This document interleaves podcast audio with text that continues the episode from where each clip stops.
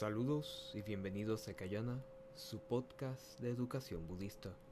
Mi nombre es Muren y hoy tendremos un episodio especial sobre el Sutra del Corazón, el cual es el sutra budista Mahayana más leído en todo el mundo. El mismo es recitado en casi todos los países del este de Asia y es reverenciado por todas las escuelas. Es por eso que es el sutra más recitado en la mayoría de los rituales y ceremonias budistas Tendai, en especial en Occidente. El mismo se llama el Sutra del Corazón, ya que presenta la esencia de los sutras Prajnaparamita o de la perfección de la sabiduría, los cuales fueron predicados en el cuarto periodo del plan salvífico del Buda para preparar a sus discípulos para la revelación final del Sutra del Loto y su verdadero Dharma. En este episodio veremos una traducción del Sutra del Corazón con una breve exégesis para aclarar sus enseñanzas sobre la vacuidad, que traduzco como, la unidad fundamental, la cual es la verdadera naturaleza de la realidad, pero también veremos el camino budista del Bodhisattva y cómo podemos experimentar sus verdades en nuestra práctica. Como siempre, a la luz de las enseñanzas perfectas y completas de la tradición del loto de la escuela Tendai. Comencemos con una traducción. Así he oído. Cuando el Bodhisattva Avalokiteshvara estaba meditando sobre el profundo Prajnaparamita, iluminó los cinco escandas y vio que estaban todos vacíos y cruzó más allá de todo sufrimiento y dificultad Shariputra, la forma no difiere de la vacuidad y la vacuidad no difiere de la forma. La forma es en sí misma el vacío, el vacío es en sí mismo la forma. Lo mismo ocurre con el sentimiento, la cognición, la formación y la conciencia. Shariputra, todos los dharmas están vacíos de características, no son producidos ni destruidos, ni contaminados ni puros, y ellos ni aumentan ni disminuyen. Por lo tanto, en el vacío no hay forma, sentimiento, cognición, formación o conciencia. Carece de ojos, oídos, nariz, lengua, cuerpo o mente, sin imágenes, sonidos, olores, sabores, objetos de contacto o dharmas, ningún campo de los ojos y ningún campo de conciencia mental. No existe la ignorancia o finalización de la ignorancia. Lo mismo es con la vejez y la muerte, o el final de la vejez y la muerte. No hay sufrimiento, no hay acumulación, no hay extinción, y no hay forma, ni entendimiento, ni logro. Porque nada se logra, el Bodhisattva, a través de la realización del Prajnaparamita, no tiene impedimentos en su mente. Dado que no hay impedimentos, él no tiene miedo y deja muy atrás el pensamiento distorsionado de la ilusión. En definitiva, el nirvana. Todos los budas de los tres tiempos alcanzan a Nuttara Samyak Sambodhi a través del Prajnaparamita. Por lo tanto, debes saber que el Prajnaparamita es un gran mantra espiritual, un gran mantra brillante, un mantra supremo, un mantra inigualable, puede eliminar todo el sufrimiento, es genuino y no falso. Es por eso que recito el mantra de Prajnaparamita. Igualmente recito al así. Gate, gate, para gate, para samgate, bodhi svaha. El sutra, como vemos, comienza con las palabras así oído, lo que significa que es Ananda, quien fue el primo y asistente personal del Buda, quien está recordando o recitando el sutra. Tras el parenirvana del Buda Shakyamuni en este mundo, sus discípulos se reunieron en concilios para recordar, recitar y grabar las palabras doradas del Buda para la posteridad y asegurar su canonicidad. Con el pasar del tiempo, la orden monástica o sangha se dividió en grupos basados en cúmulos de enseñanzas, fragmentando el mensaje original de Buda. Uno de esos grupos se basó y concentró en los sutras dados al inicio del ministerio del Buda, los cuales eran solo preparatorios para sus revelaciones posteriores, dado que beneficiaban a su grupo y le daban cohesión a la comunidad monástica. Con el tiempo, este grupo se distanció del propósito inicial del Buda de llevar el Dharma a todos los seres y se encerraron en sus monasterios buscando solo la iluminación personal. El otro grupo se centró en un cúmulo de enseñanzas posteriores, pero no necesariamente las finales o las más importantes, y trataron de corregir el error del grupo anterior y hacer el Dharma accesible a todas las personas. Este segundo grupo llamó al primero Hinayana, que significa barca pequeña, ya que solo buscaban la salvación personal, y se llamaron a sí mismos Mahayana, que significa barca grande, ya que buscan la salvación de todos los seres. Sin embargo, el mensaje completo y original del Buda fue casi ignorado, pero fue preservado por un grupo selecto de maestros como Nagarjuna, Vasubandhu, Kumarajiva, Dao Sheng y otros en lo que se llama la tradición del loto, pues se basa en el mensaje más importante del Buda y su verdadero legado. Esta tradición del loto fue posteriormente restaurada e institucionalizada en China en el siglo V por el gran maestro Shiji y el establecimiento de la escuela Tiantai o Tendai en China.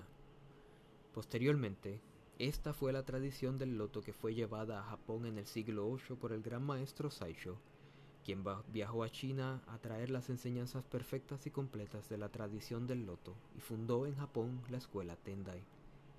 Desde entonces, el linaje de la tradición del loto ilumina con la luz del verdadero Dharma todos los rincones del mundo. Es con estas enseñanzas perfectas y completas que iluminaremos el resto de nuestro comentario.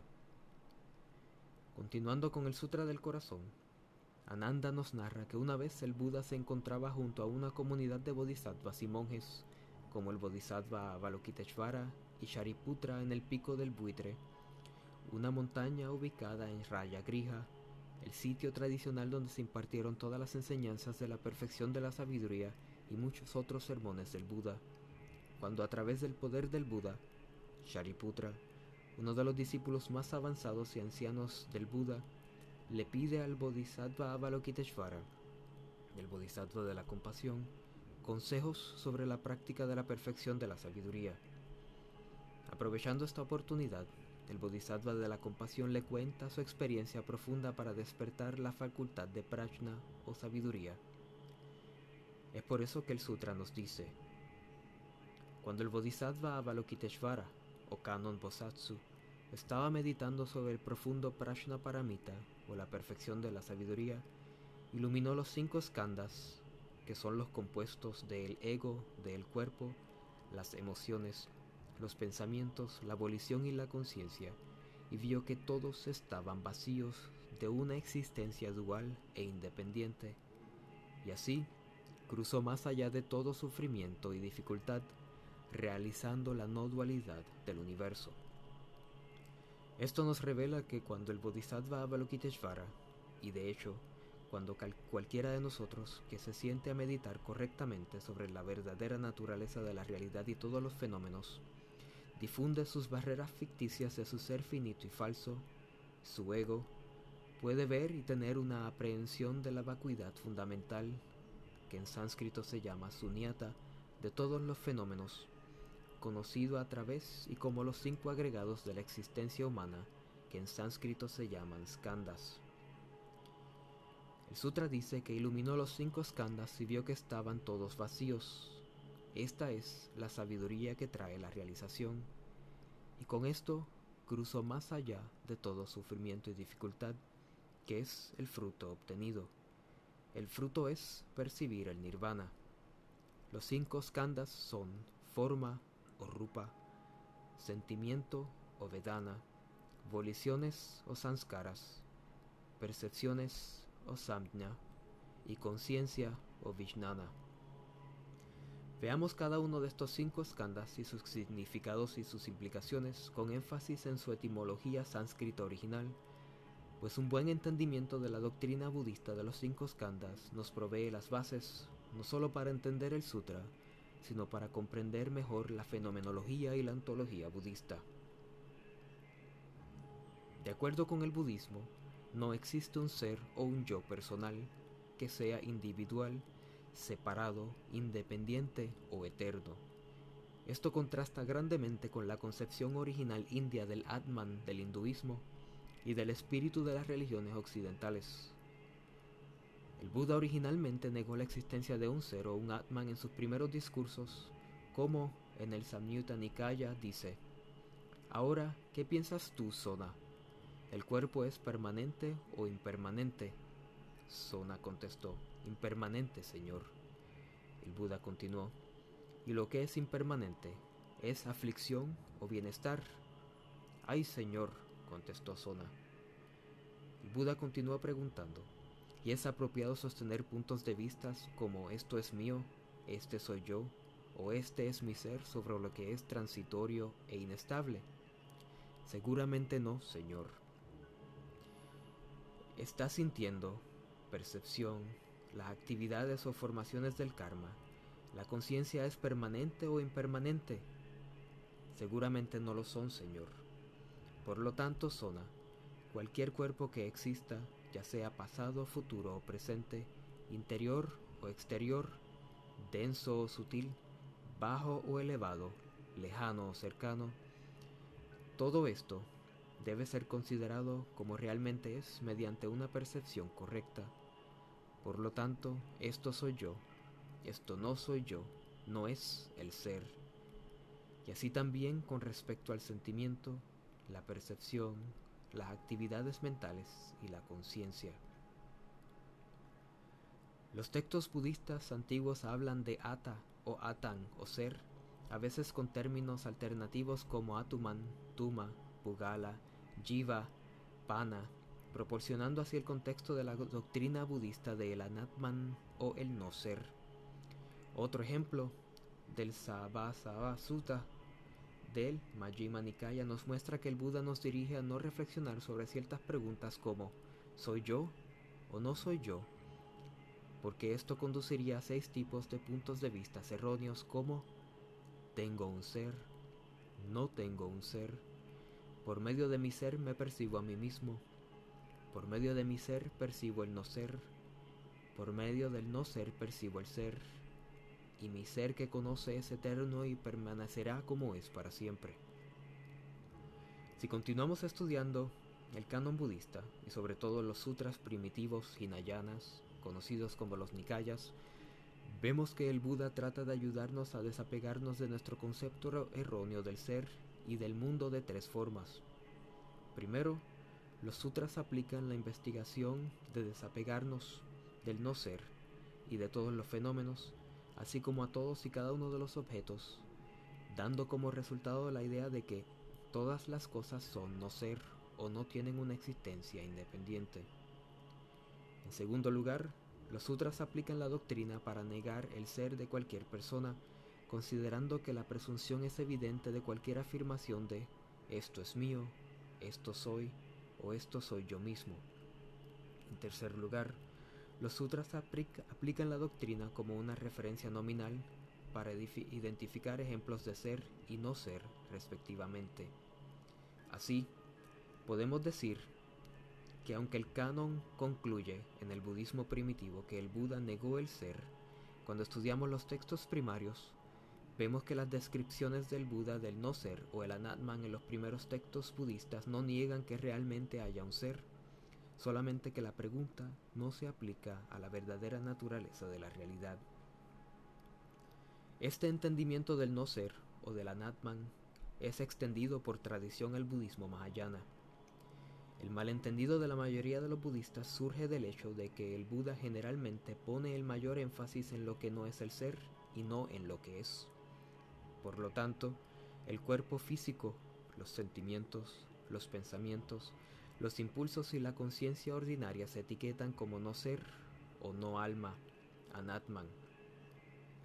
Estos elementos de nuestro ser finito y falso, o ego, son impermanentes y están sujetos a cambios y disolución, por lo que no pueden ser considerados realmente como nuestro ser o alma. Veamos un poco más a profundidad los cinco agregados. La forma o rupa se refiere a la apariencia de los objetos físicos como el cuerpo. Rupa no es sólo la existencia física de un objeto, sino también su naturaleza tangible. Por lo tanto, el concepto de forma también engloba la impresión que un objeto puede causar en los sentidos.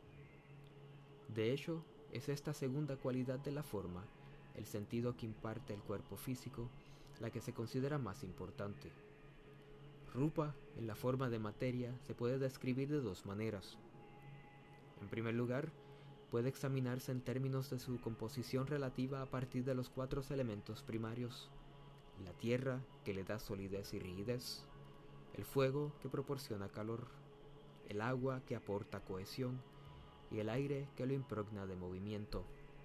Todo en el cosmos está formado por estos elementos. Los seis grandes elementos que son los cinco elementos anteriores, uniendo el éter y la conciencia, establecen una corporación visible llamada cuerpo-forma. La combinación de estos elementos crea las cuatro causas condicionadas. La tierra, que se caracteriza por la solidez y durabilidad, el agua, que se caracteriza por la humedad, el fuego, que se caracteriza por el calor y la energía, viento y movimiento, que se caracteriza por el movimiento del aire. Cuando las cuatro causas condicionadas se dispersan, cada una tiene un lugar al que retorna, por lo tanto, el cuerpo se devuelve al vacío. Una vez formado el cuerpo, tenemos la sensación y sentimientos de placer y sufrimiento. Con el deseo de una sensación placentera, damos lugar al falso pensamiento de que la sensación placentera es permanente, entonces la perseguimos esto es formación o volición mental. Así tenemos la conciencia en nuestra mente con respecto a la experiencia de lo que actuamos. Este es el análisis psicológico de la mente de un cuerpo humano. Sin embargo, todos los cinco skandhas están vacíos de características que carecen de una naturaleza propia, y su sustancia está vacía. El origen de su existencia depende de la existencia de otros elementos. El sentimiento o vedana es una palabra que se refiere a la percepción a través de los sentidos de la vista, el oído, el olfato, el gusto, el tacto y el pensamiento o la inteligencia. Estas sensaciones emocionales y físicas se pueden caracterizar como agradables, desagradables o neutras. La volición o samskara son las impresiones mentales sutiles que dejan todos los pensamientos, intenciones y acciones que un individuo ha experimentado alguna vez. Sanskara es un término sánscrito derivado de dos raíces. Sam, que significa bien planificado o bien pensado, y Kara, que significa la acción realizada. Como tal, se cree que las acciones realizadas con plena conciencia tienen el mayor impacto, dejando impresiones que son más fáciles de rastrear y repetir. Los sanskaras están por debajo del nivel de conciencia normal y se dicen que son la raíz de todos los impulsos, rasgos de carácter y disposiciones innatas. En el budismo, los sanskaras se entienden como formaciones mentales y son la base del desarrollo del karma y el renacimiento, pues se alojan como semillas en la octava conciencia, de la cual hablaremos más adelante. La percepción o samna se refiere al reconocer algo asociándolo con otra cosa, asegurando así que será reconocido nuevamente. Esta percepción está limitada por la experiencia del individuo y perjudicada por sus creencias. Es un reflejo que resulta del procesamiento de la forma y la información sensorial, creando un reconocimiento tanto de objetos como de conceptos. Samjna, como toda existencia física y mental en la filosofía budista, es temporal y el apego a los mismos y a los otros skandhas es la causa del sufrimiento. Finalmente, la conciencia o Vijnana es el desencadenante de Vedana, Samnya y Sanskara. Es la fuerza vital o conciencia limitada del individuo. La misma es una abstracción limitada en el espacio y el tiempo de la conciencia universal. La conciencia, el quinto skanda, se puede dividir en nueve, las primeras cinco conciencias pertenecen a los cinco sentidos del tacto, gusto, olfato, el oído y la visión. La información recibida por estos cinco sentidos es agrupada, procesada, analizada y grabada por la sexta conciencia. Al recibir, formar ideas y grabar estas impresiones en la mente, una persona siente que es un ser o individuo separado e independiente del todo y se crea la séptima conciencia, la cual es nuestro ser finito y falso o nuestro ego. Más allá de la séptima conciencia se encuentra la octava conciencia o la conciencia laya, la cual es el repositorio de todos nuestros pensamientos, palabras y acciones, no solo de esta vida, sino de todas nuestras vidas pasadas, y de hecho la de todos los seres, ya que todos estamos fundamentalmente interconectados. La octava conciencia acumula toda la energía potencial como semillas o villas para la manifestación mental y física de la propia existencia. Es la que induce el renacimiento, provocando el origen de una nueva existencia. A diferencia de los primeros siete niveles que cesan cuando uno muere, la octava conciencia persiste incluso después de la muerte. El karma acumulado por esta conciencia da cuenta de todos los aspectos de la vida de uno en esta vida y la siguiente, incluida la apariencia, las circunstancias, las relaciones y la salud de uno. Todo en el universo se manifiesta de acuerdo con las semillas depositadas por los seres en un eón. Es la octava conciencia la que crea, forma, mantiene y desarrolla el cosmos de acuerdo con el karma de los seres. Hasta aquí encontramos lo que existe en el mundo de la dualidad del samsara. Si bien el samsara es el origen del sufrimiento y la dualidad, el cosmos se ha desarrollado de acuerdo con un patrón evolutivo basado en el karma y experimentamos el mismo de una forma dual porque es necesario para el desarrollo y la continuidad del universo. El sufrimiento surge dado al apego a nuestros deseos, a que no entendemos la ley del karma y somos ignorantes a la verdadera naturaleza de la realidad. Pero podemos conocer y percibir la realidad por medio de la práctica budista. Es por esto que el Sutra del Corazón nos dice que el Bodhisattva Avalokiteshvara, al ver la verdadera naturaleza de la realidad, cruzó más allá de todo sufrimiento y dificultad. Finalmente, se encuentra la novena conciencia o Amala Vishnana, que significa la más pura, la conciencia universal de la budeidad, que no puede ser empañada por ninguna de las energías kármicas de los ocho niveles anteriores. Por lo tanto, una forma de librarse del karma negativo es elevarse al nivel de la novena conciencia. Como la novena conciencia es el núcleo de toda energía, también sirve como fuente de toda actividad mental y espiritual. Si uno es capaz de alcanzar la novena conciencia, su alma puede coexistir pacíficamente con todas las formas de vida y alcanzar la budeidad en este cuerpo. Volviendo a nuestra discusión de la doctrina budista de Anatman, vemos que cuando iluminamos los cinco skandhas y la conciencia con la luz de la realidad, están vacíos, y en la vacuidad no hay cinco skandhas. Por ejemplo, en el carácter de la vacuidad de todos los dharmas, que también se considera como la verdadera naturaleza de la realidad, no se puede alcanzar ningún carácter de materia, ya que la propia naturaleza de la materia es el carácter de la vacuidad de todo fenómeno. Es lo mismo para los otros cuatro skandhas. Como los cinco skandhas representan el cuerpo y la mente del ser sintiente, por lo tanto, no hay un ser sintiente individual independiente y separados que podamos llamar yo. Dado a que todo está interconectado y es parte de la unidad fundamental, no hay sufrimiento de nacimiento, envejecimiento, enfermedad y muerte. Si la mente está vacía, no hay nacimiento, morada, cambio ni extinción. De hecho, vimos que en la vacuidad no existen las primeras ocho conciencias tampoco, que son personales, aunque la octava es un intermedio, solo la novena conciencia que es universal e impersonal. Cuando percibimos en prajna o sabiduría que tanto el cuerpo como la mente están vacíos, descubriremos nuestra naturaleza búdica, que es nuestra verdadera naturaleza.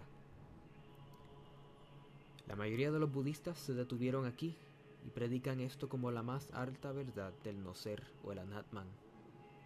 Esto, sin embargo, solo refleja las enseñanzas parciales e incompletas, los medios hábiles o expedientes, upayas, que el Buda usó para permitirle a sus discípulos desaferrarse a sus concepciones erróneas de sí mismos y del mundo y ver la verdadera naturaleza de la realidad y su verdadero ser que llamó Satya Atman. Justo antes del final de su vida terrenal, el Buda reveló en el Sutra del Nirvana que existe dentro de cada ser sintiente una esencia más íntima que no conoce el cambio ni la muerte. Este es el verdadero ser o la verdadera alma, que también denominó Buda Datu o principio del Buda y Tathagata o Buda embrionario latente dentro de todos nosotros. En el Sutra del Nirvana, el Buda nos revela, no es cierto decir que todos los fenómenos están desprovistos de un ser.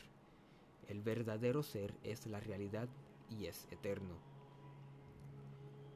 Estas cualidades de nuestro verdadero ser son diametralmente opuestas a lo que normalmente consideramos como nosotros. Nuestro ser finito y falso no es verdaderamente real, ya que siempre está cambiando a otra cosa. No puede simplemente ser. El verdadero ser, por el contrario, es uno con la unidad fundamental y la budeidad. Es tan indestructible y radiante como un diamante es lo que el Buda llama el reino del nirvana, la felicidad suprema y eterna. Ahora podemos preguntarnos, ¿por qué el Buda predicó originalmente la doctrina del anatman o no ser si realmente existe un verdadero ser?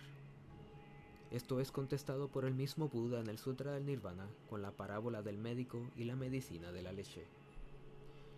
Una vez, nos cuenta el Buda a manera de ejemplo o parábola, existía un reino cuyos habitantes padecían todo tipo de enfermedades. El rey contrató a un famoso médico para desarrollar una cura para su gente. Desafortunadamente, el médico no era muy bueno y sin importar las enfermedades de las personas, siempre prescribía la misma medicina compuesta de leche, la cual era altamente adictiva. Dado que era altamente adictiva, la misma empeoraba las cosas y su demanda creció. Las personas se sentían peor si no tomaban la medicina de la leche. Esto continuó por años y el rey notó que ni la medicina ni el médico estaba mejorando la condición de la gente. Un día llegó un nuevo doctor al reino, representando al Buda.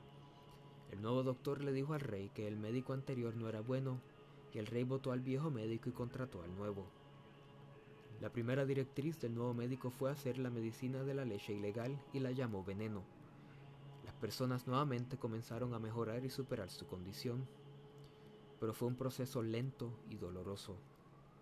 Entonces, el nuevo doctor comenzó a prescribir diferentes medicinas para las diferentes enfermedades de las personas en el pueblo. Cada tratamiento era diferente, ya que cada enfermedad era diferente, pero ninguna contenía leche. Luego de un tiempo, la condición de la gente mejoró pero un día el rey mismo enfermó y llamó al médico. El doctor lo examinó y finalmente le dio una prescripción, una medicina compuesta de leche. El rey estaba atónito. ¿No era la leche la peor clase de medicina?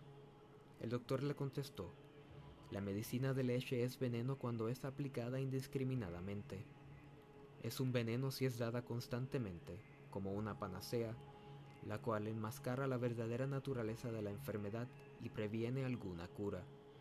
Pero existe un uso adecuado y apropiado para la medicina de la leche, solo, si el sistema se ha limpiado completamente de los efectos acumulados de su sobreuso. El uso de esta medicina, en el momento correcto y junto con un programa completo, es una cura. Como vemos, la medicina de la leche simboliza el Atman o la existencia de un ser. El primer doctor representa a los maestros de las doctrinas del alma y del ser, la cual es usada como una panacea para enmascarar muchos tipos de visiones. Usada de esta manera, esta enseñanza es veneno, ya que engrandece el ego y con ello el egoísmo y las visiones erróneas del mundo y de los seres que viven en él. El Buda originalmente prohibió el uso del Atman o del ser en sus enseñanzas primitivas para limpiar las mentes de los seres, rompiendo sus patrones limitantes y expandiendo su visión, pasando de lo finito a lo infinito. Aquí volvemos al concepto de upaya o medios hábiles. Solo se puede aprender cuando hemos comprendido las doctrinas de los cinco agregados y las nueve conciencias. La eternidad, la felicidad, la pureza y el verdadero ser solo pueden ser comprendidos cuando realmente las vemos debajo del marco de las enseñanzas anteriores de la impermanencia, el sufrimiento, la impureza y el no ser. Pero aunque este fue el sermón final y absoluto, la verdad en toda materia de doctrina budista y el testamento del Buda en el mundo, no fue la primera vez que el Buda afirmó la existencia de un verdadero ser. El Buda, en otros sermones dados en el tercer y cuarto periodo de su plan salvífico dármico, como en el Sutra del Tathagata Garbha, el Sutra Srimala Devi y el Sutra Churangama, entre otros, insiste en que esta enseñanza de verdadero ser dentro de todos los seres es la verdad última y no debe ser rechazada. Permanecer en los pensamientos y sostener la doctrina del no ser y enseñar a otros solo eso es no cultivar la noción de la realidad del verdadero alma, es blasfemar la doctrina budista y llevar a la gente al error.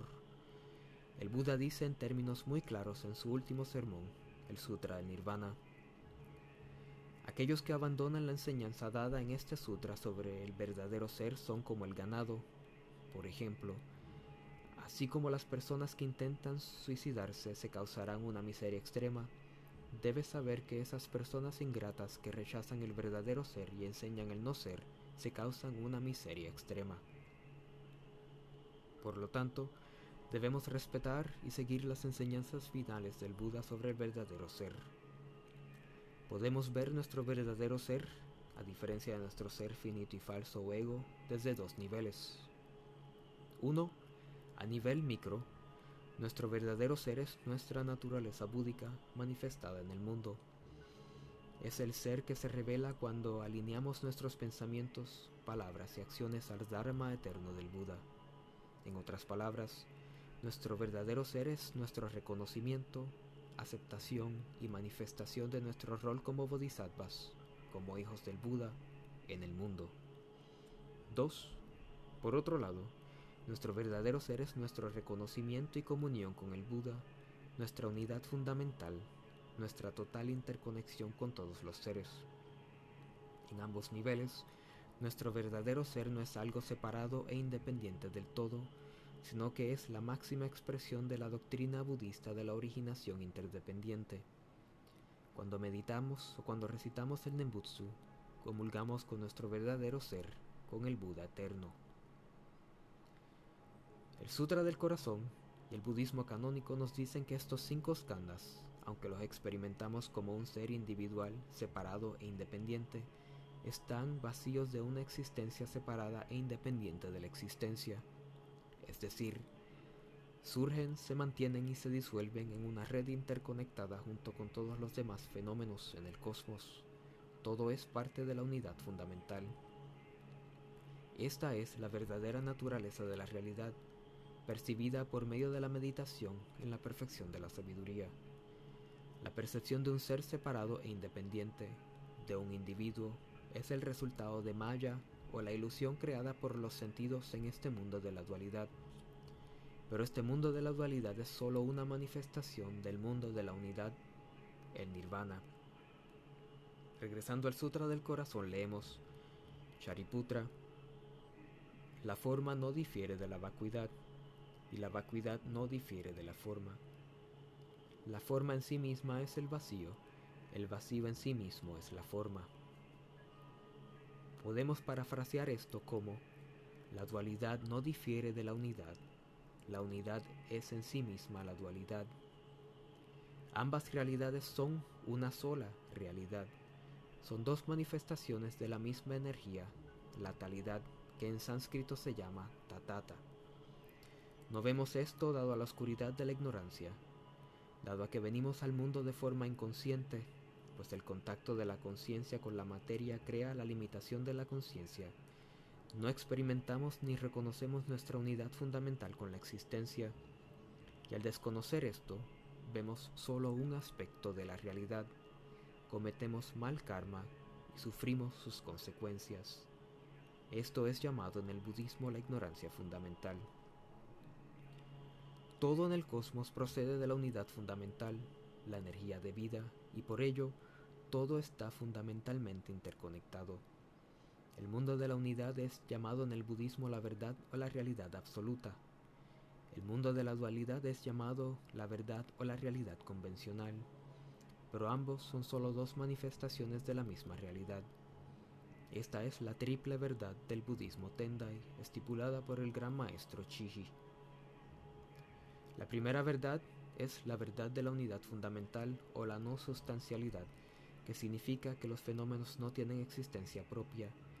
Su verdadera naturaleza es insustancial, indefinible en términos de existencia o inexistencia. La segunda es la verdad de la existencia temporal, que significa que aunque no sean sustanciales, todas las cosas poseen una realidad temporal que está en constante cambio. La tercera es la verdad del camino medio, que significa que la verdadera naturaleza de la realidad y los fenómenos es que no son ni insustanciales ni temporales, aunque muestran atributos de ambos.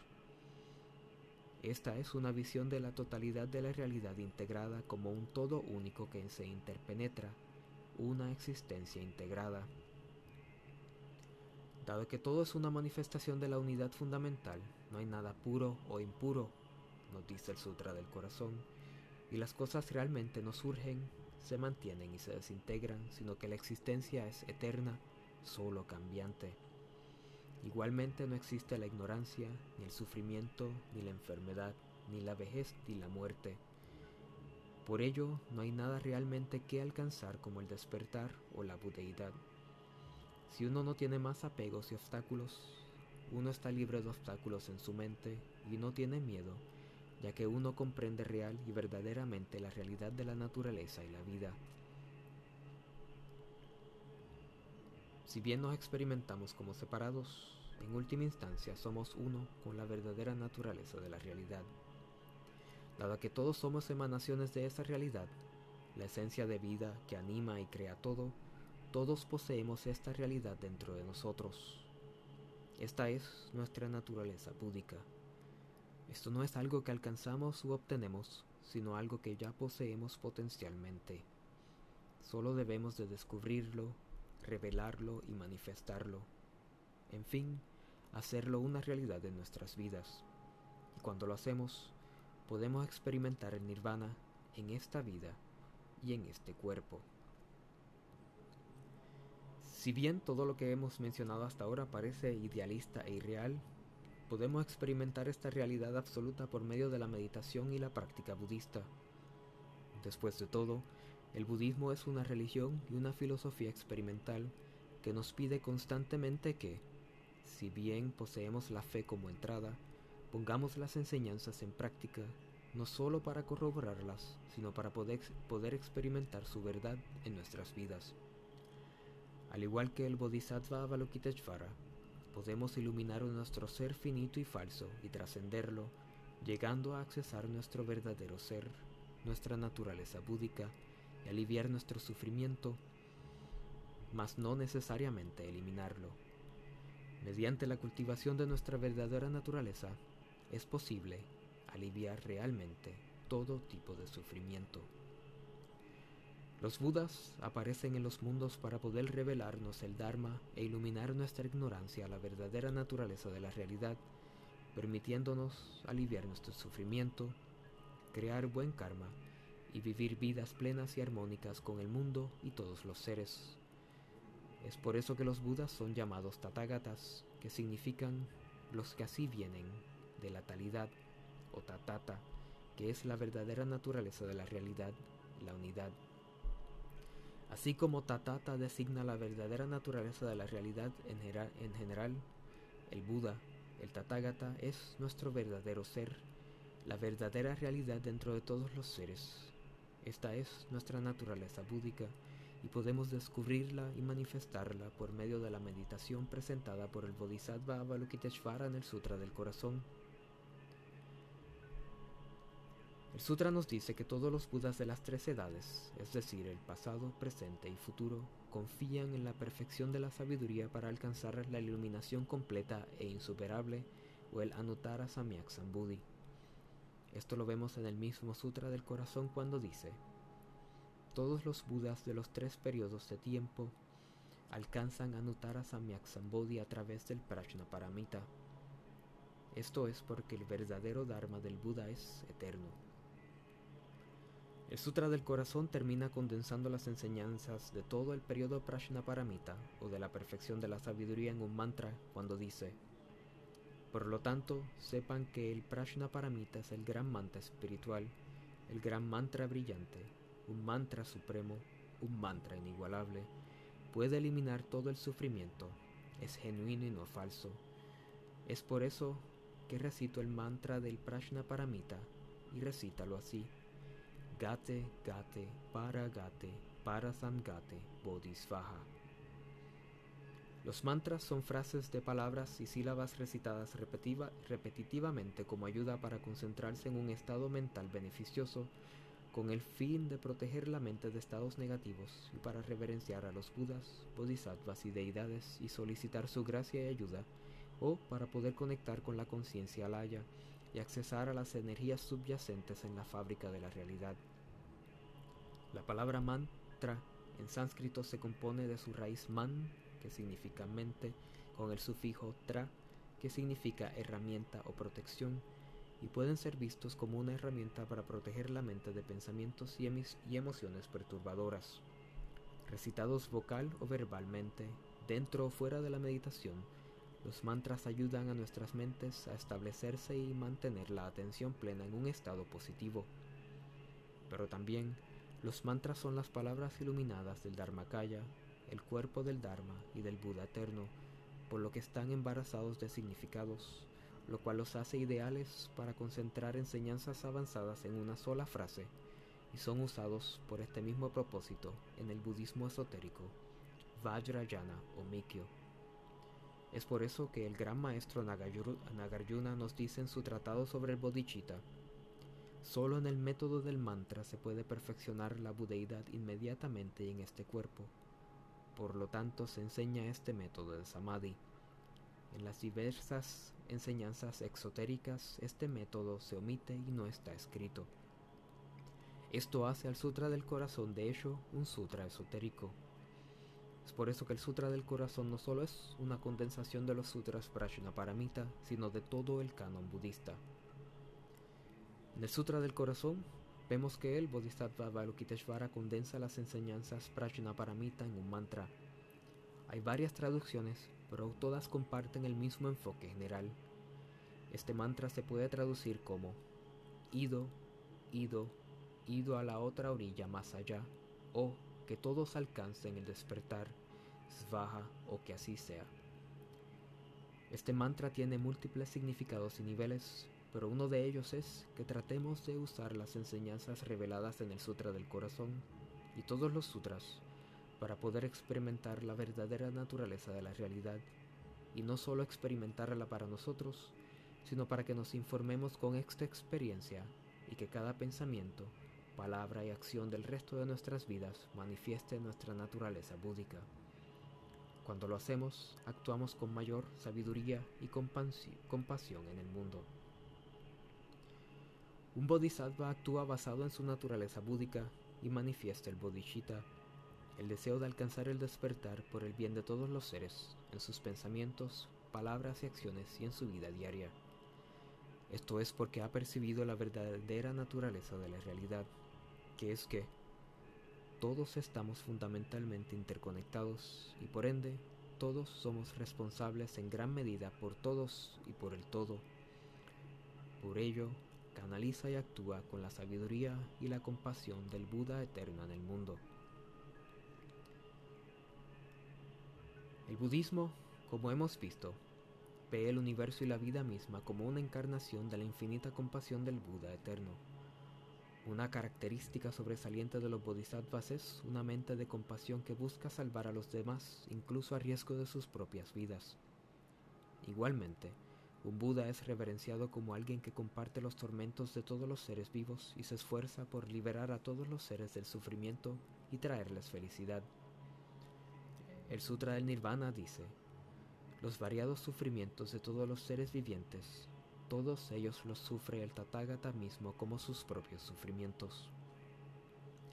Es por eso que Vimalakirti se encuentra enfermo en el Sutra de Vimalakirti, porque comparte el sufrimiento y la enfermedad la ignorancia de todos los seres sintientes.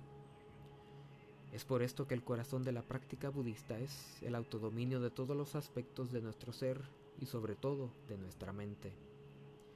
Esta idea implica que cuanto más nos esforcemos por desarrollar un espíritu altruista, más se despertará en nosotros la sabiduría del Buda y más poderosamente podremos, a su vez, dirigir todas las cosas, nuestro conocimiento, nuestros talentos y las particularidades únicas de nuestro ser con el fin de actuar con la compasión del Buda y crear felicidad para nosotros y para los demás. El verdadero cambio en el mundo solo puede ocurrir cuando cambiemos nosotros mismos. Por eso, debemos estudiar a profundidad el Dharma eterno del Buda e incorporar su infinita sabiduría y compasión en todos los aspectos de nuestras vidas. Gracias por unirse en este episodio especial. Espero que el mismo pueda arrojar luz sobre los diferentes aspectos de su vida, sea el núcleo de un cambio verdadero, que su práctica y su vida florezca como un hermoso loto. Como siempre, compartimos todos los méritos de este episodio con todos los seres, para que juntos podamos alcanzar el despertar. Svaha. Si te ha gustado estas enseñanzas, por favor compártenos en las redes sociales para que podamos continuar iluminando un rincón de nuestro mundo.